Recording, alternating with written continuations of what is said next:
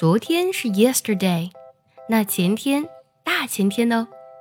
今天卡卡老师带大家一起来学习前天、大前天、后天、大后天、大大后天的地道英文表达。首先来看前天，说起前天呢，其实就是昨天的前一天啦。所以呢，我们要先学会昨天的表达，yesterday，yesterday，拼作 y e s t e r d a y。昨天的前一天呢，表达就是 the day before yesterday，the day before yesterday。想要专项练习呢，并且和小伙伴们一起在群里打卡学习，可以加入早餐英语的会员课程。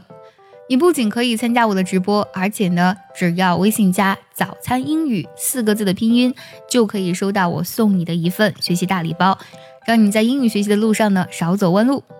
那大前天呢？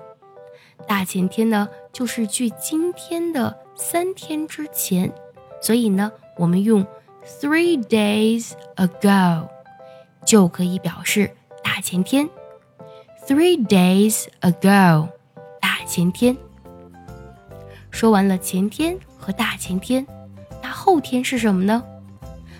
我们同样呢需要以 tomorrow 为起点，后天呢就是明天的再过一天，所以呢后天的表达就是 the day after tomorrow，the day after tomorrow。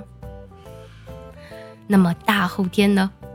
大后天呢就是站在今天看未来的三天。所以呢，我们可以说 in three days，in three days。那大大后天呢，更简单了，是不是？我们将 three 换成 four 就好了。